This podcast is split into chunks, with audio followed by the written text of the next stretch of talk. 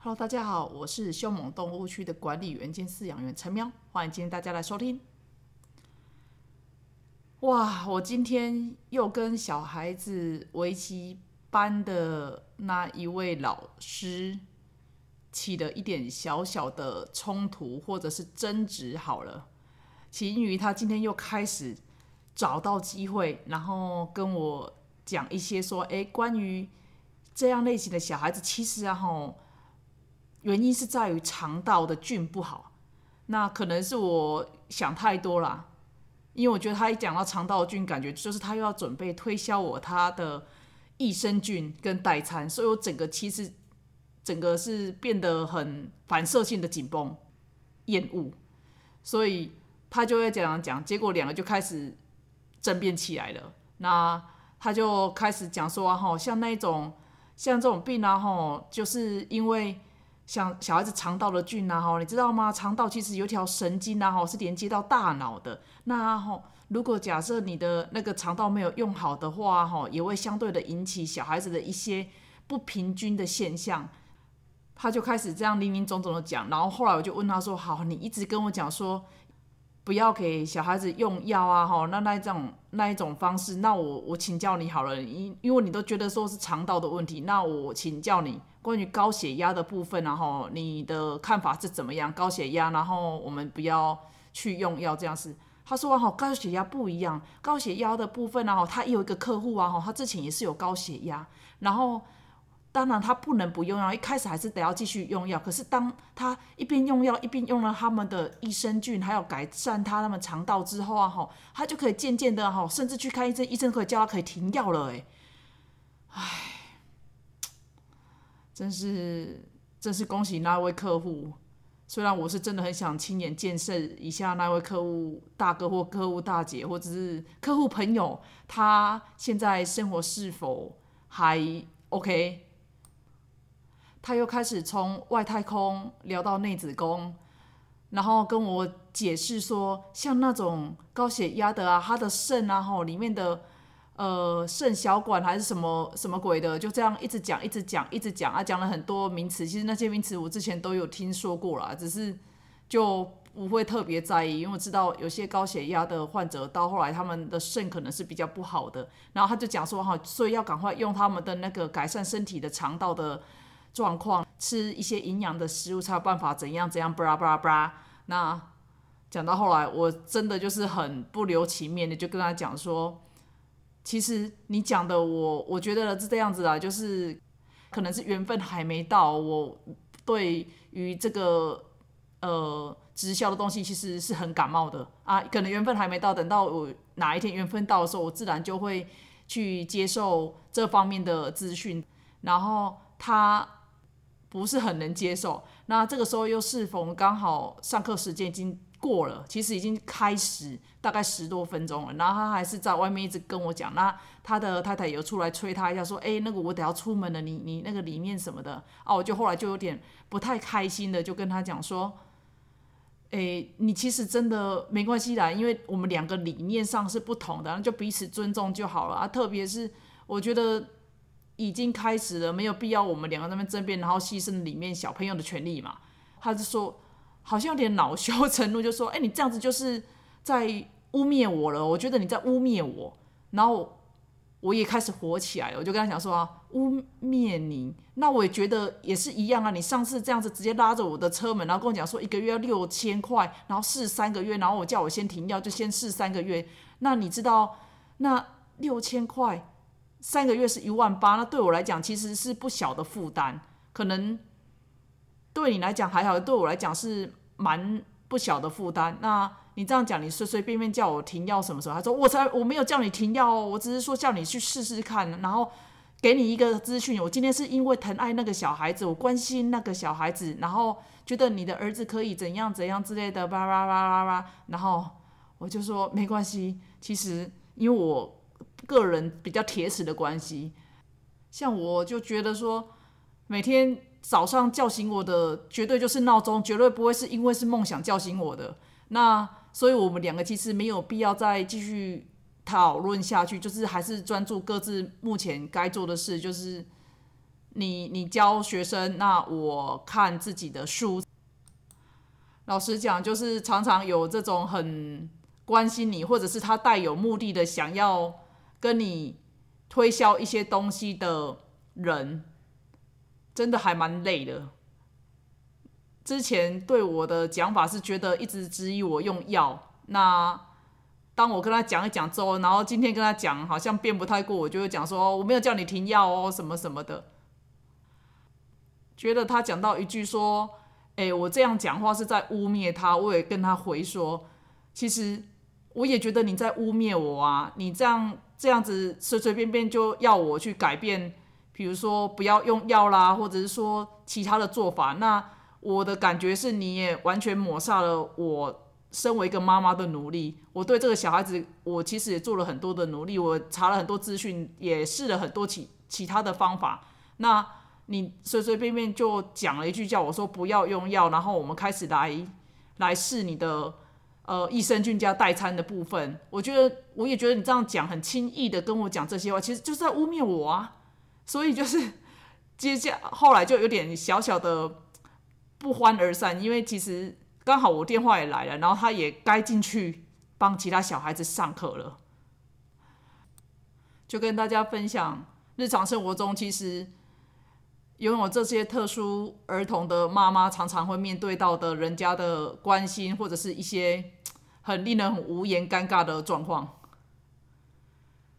好了，进入今天的正题，看网络上有人在问啊。就家有 ADHD 的哥哥，然后还有一位正在上情绪管理课的妹妹。那常常兄妹吵架的时候啊，吼，常常就是一个在那大吼大叫，啊，一个在尖叫，然后妈妈就觉得自己很崩溃。说他想到说，昨天晚上没办法安抚两个小孩子的时候，一个一直大吼，跟一个一直尖叫，那妈妈我自己气呼呼骂人的样子，真的很自责。日复一日的，常常陷入隔日反省。真的很怀疑自己是不是也该去上情绪管理课。那请问大家，当孩子这样失控时，你们都如何处理跟让自己冷静呢？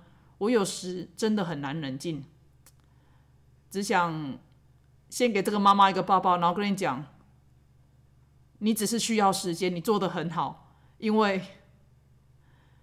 这些过程我也完全经历过。我从早期的一直打打到后来发现没有用，然后打完之后自己一直在后悔。然后一直在怀疑说，为什么会生活是这个样子？就是永远就是小孩子吵架，一个尖叫，一个大吼大叫，或者两个在那边大吼大叫，一个尖叫那一种，真的是，你可以想象一个人每天生活在高分贝的环境之下，小孩子高分贝一直在哭闹、尖叫，或者是讲一些负面情。负面的语词的情况之下，其实真人人真的很容易崩溃啊。所以你的崩溃其实是正常的行为，你是正常人，你才会崩溃。所以你就是慢慢练到像我这个比较不正常的人的时候，你就会发现会会就需要时间，你就是只是需要时间，那个循环渐渐的，它会越来强度会越来越小，隔日反省。然后很沮丧，说自己为什么好像没办法控制得了自己情绪，自己是不是一个一个很失责的妈妈？这些情绪渐渐它会淡化掉，因为我相信你可以越来越好，就像我之前一样。我之前甚至严重到说，觉得自己情绪控管很糟糕，小孩子情绪崩溃，我也跟着崩溃，甚至也会很很大吼大叫的。用大声斥责的方式说：“你们不要吵了，不要再吵了，真的很吵，我烦死了。”问题是久了之后，你发现这个没有用。我们我觉得当妈妈很厉害是一点，是我们都会自己去找到一个出口，找到一个方法。因为我们为了帮助我们自己小孩子，我们就是要找到一个可以大家共处下去、活下去的方法。所以你只是需要时间，相信我，你真的只是需要时间。时间久了，你自然可以找到一个适合你们家庭的方法。那像我自己。是两个在吵架的时候，我发现我只要把我的音量降低，语气平稳，不带任何表情。简单来讲，就是感觉把自己抽离掉，在那个情景情境之下，就是情境虽然是感觉好像哇，子弹飞来飞去什么的，你的给自己的口诀叫做让子弹飞一回，然后你就冷冷的看着那一个画面，然后先理清楚事情的来龙去脉之后，然后再缓缓的跟他们讲说：“弟弟，你先去后面；哥哥，你在这里；然后妹妹，你先转移。”他说：“比如说你来这里玩这个，然后再一个一个个别的去击破。”我觉得这一招是蛮有用的一个方式。当然，有时候还是难免，就是子弹还没飞完的时候。你要拉开他们很难啊，因为两个就已经在那边拉扯啦，或者是说就是一直互相怪罪对方啦，所以让子弹飞一回，把自己抽离那个环境，然后不带任何表情情绪的一一击破，这是我自己的方式，就提供给大家，你可以试试看。不然其实哇，每天被气到快中风，大概真的持续了至少有一年吧，甚至一两年都有。然后后来。练就到现在这个程度的时候，就发现自己其实简直就像是一个不是平常人了，不是正常人了。因为这个东西其实动摇不太到我，你的情绪也不会太有太大的起伏变化。然后你也知道说，在什么情况之下，根本不用对他们的话语听太多或做太多的即刻反应。记得，就是你千万不要对于小孩子的话语或者是那些。动作要立即的去反应，给自己一点时间冷静下来，让子弹飞一会儿之后，再来想想我要怎么去处理这个情况。相信这个方式可以让自己冷静下来，然后把事情处理得更圆融，才不会。就是又陷入那个无限循环的打小孩、骂小孩之后后悔，然后自责，然后让这个恶性循环一直在循环下去。我们可以断开这一个循环的，相信我，你绝对做得到，只是需要时间。然后跟大家分享下面的朋友的留言，有一个妈妈她的留言，我觉得蛮好笑的。她说：“跟小孩子说你要上厕所，然后把自己关在厕所。”找一个能抒发情绪的朋友或家人，还可以配合刷马桶。然后她说她都是这么做的。那她的先生就他的队友说，他看马桶的整洁程度就知道我的心情了。我觉得这真的还蛮好笑的啦。嗯，应该是有用。我发现我如果待在极度烦躁之下，会去开始刷厕所，刷一刷心情真的会比较好一点点。只是可能也不太适用。说假设两个闹闹哄哄，然后你真的去刷厕所那一种，洗个浴室，可能时间太久了啦。所以我大概就只能就是冷静，然后先冷冷的看他们，把他们三个支开，然后支开之后再一一击破。下面有个留言是说，就直接放弃抚养。我觉得讲这个是什么屁话。老实讲啦，有好几次真的也是 有有有会想要就是直接送养啊那一种。其实之前很坏的时候，就是也是会对老二说哈，你再这样子下去啊哈，我干脆把你送养好了啦。反正你也常常讲说啊哈，呃，早知道不要生在这里就好了。然后别的妈妈什么之类的，我就跟他讲一个故事，说你知道吗？当初老天爷我也叫他把你送到别人家里面去啊，可是老天爷就说，假如把你送到别的家人那边去。别的家庭都说他会把这个小孩子打死，然后我怕你被打死，就只好接受你来我们家。可是没想到你来我们家之后，还是这样子对妈妈不礼貌，我觉得很伤心。这也是我用的一个比较极端的方法啦。就要不要尝试？就真的就是你要先看自己小孩子的特质。那我们家小孩子特质是还可以。是这种比较偏偏激的方法，就让他用比较级的嘛。在你认为说你去别人家里面会比较好的时候，我就先跟你讲说，你一直在那怪老天爷。那老天爷当初是这样跟我讲的，他说你送到别人家会更糟糕，拿来我家其实是比较好的。可是来我们家是比较好的情况之下，你竟然还是嫌，那你就自己想清楚哦。这样，哎，我又看到一个网友的留言，我觉得也不错，哎，这个真的也可以来试试看。他说学校老师就帮他做了一张贴图，让他贴在家里面。那文字稿大概就是啊吼，哎，生气的时候记得来看这张贴图哦。首先你要先深呼吸几次，然后呢，再来有话好好说，有事慢慢说。再来第三点，配上可爱的贴图。那所以他如果每次遇到孩子在闹的时候，我就指着那张图说，老师叫你去看那张图，自己也可以跟着做。我觉得这个说不定有用哦，我应该来试试看。这个这一个真的还蛮不错的一个方式。其实讲一讲，大家还记得吗？当初没有小孩子的时候，你应该很难理解有小孩子之后的生活会是这个样子。我记得那时候还没结婚，然后我们家最早结婚的是我们家的三妹。我记得有一次，她大概九点多吧，打电话来，哭着打电话来，然后就一直哭，一直哭。我四妹就看情况不太对，就直接开着车就冲去他家，说来上车，然后就带他出去那边晃。然后他在在车上一直哭哭说，然后两个小孩子讲也讲不听，然后怎么样怎么样之类。诶，他家是生两个男生啊，然后所以年龄又很接近嘛，所以他就整个在他们很崩溃、很崩溃的状况。我那时候就是坐在车子里面，就看他也很心疼，可是也不是那么的能理解，也无能为力，因为就只能这样子偶尔。偶尔听他诉苦，然后带他出来。没想到现在自己有小孩子之后，我完全能理解那种一个人单打独斗面对两个或三个小孩子的那种无缘的状况。所以崩溃的次数当初也真的很多诶，我记得那时候有一两次是真的好不容易到九点多，没有没有不用九点多，八点多的时候，然后是真的被孩小孩子带了一整天，搞到崩溃了。气到直接就是开车出门，然后也不跟我先生讲说我要去哪，反正就是开车出门。我只是想要出去透透气，因为我发现真的快喘不过气了。其实真的 觉得当下自己好好无助、好可怜，边开车边打电话给家里面姐妹在那边诉苦。只能说就是各位妈妈，大家辛苦了。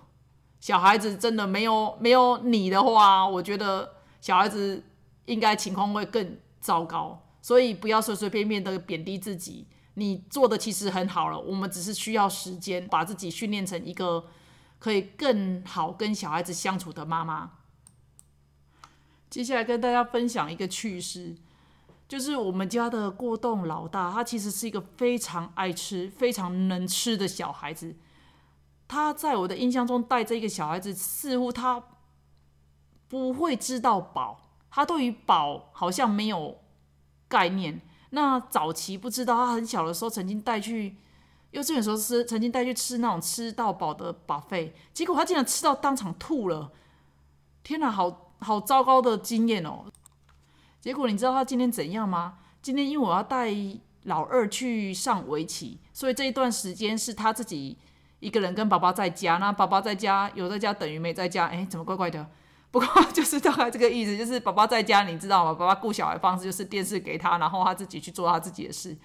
所以那个小孩子，他说他肚子饿。那后来我才发现奇怪，怎么地板上到桌面上那个长形的方桌，怎么会全部都有好像是面包的碎屑？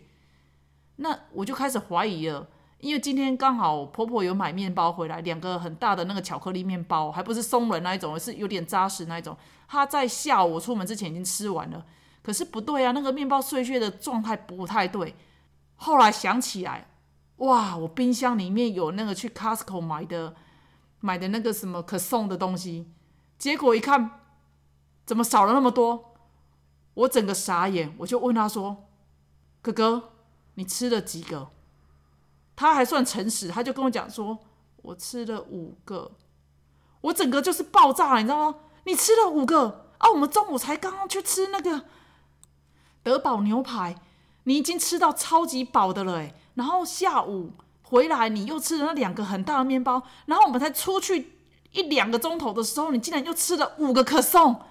那个可颂是里面还有包麻薯跟红豆的东西。”你竟然吃到五个，那难怪刚刚你晚餐吃不太下啊。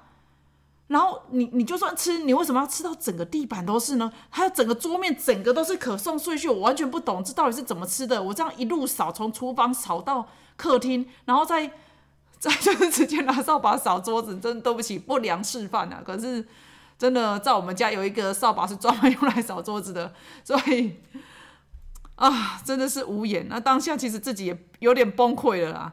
然后后来不对，好算了，我就边碎念边弄完。那他情绪也上来了，他就整个他也看我崩溃，他自己也在那崩溃。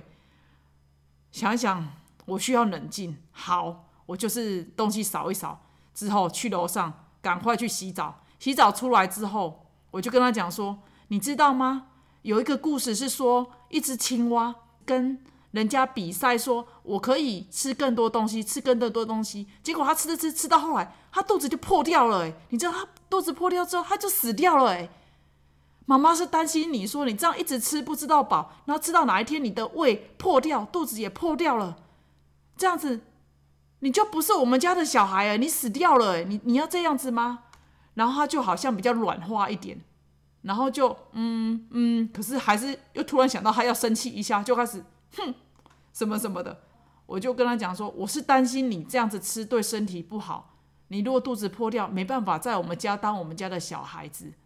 好，你先赶快去洗澡。来，我们分析一下，就是冷静如何冷静。我之前提供的方法是洗澡，那也刚好到洗澡时间，说我先去洗澡。洗澡出来之后，再用比较软的话，因为过动的老大他比较吃软不吃硬，所以你用软的话，用担心的角度去讲。讲的自己讲的那个妈妈自己好像很可怜的样子，担心到快死掉的样子，他就会比较软化。看他有有点软化之后，再赶快催促他去洗澡，让他自己也能够去重新冷静一下，把他从这个情况给拉开。我发现这一招是蛮不错的，就他出来之后，就整个就恢复一个乐观、开心，然后温暖的小孩。甚至当天直接就是在洗完澡之后赶快刷好牙，而不是睡前刷牙，就是洗完澡之后马上刷好牙出来，然后跟我撒娇。我觉得这样子的生活多美妙啊！寒假的第一天，他们早上有写了一些功课，然后没有花太多时间在看电视上面，情绪一整天也都还算在可控范围之内。我都觉得这已经对我来讲是很大的幸福了，所以。降低自己的标准啊，就是降低对小孩子的标准，也降低对一些东西的要求的话，你看这样子的情况，就这样子的一天，对我来讲就是很大的幸福了。好喽，寒假第一天的分享就到这边，欢迎大家有兴趣的话，到我的 FB 粉丝社团“徘徊在过动与自闭之间”来互动留言、按赞哦。那如果大家觉得不错，再给我一个五星推推哦。拜。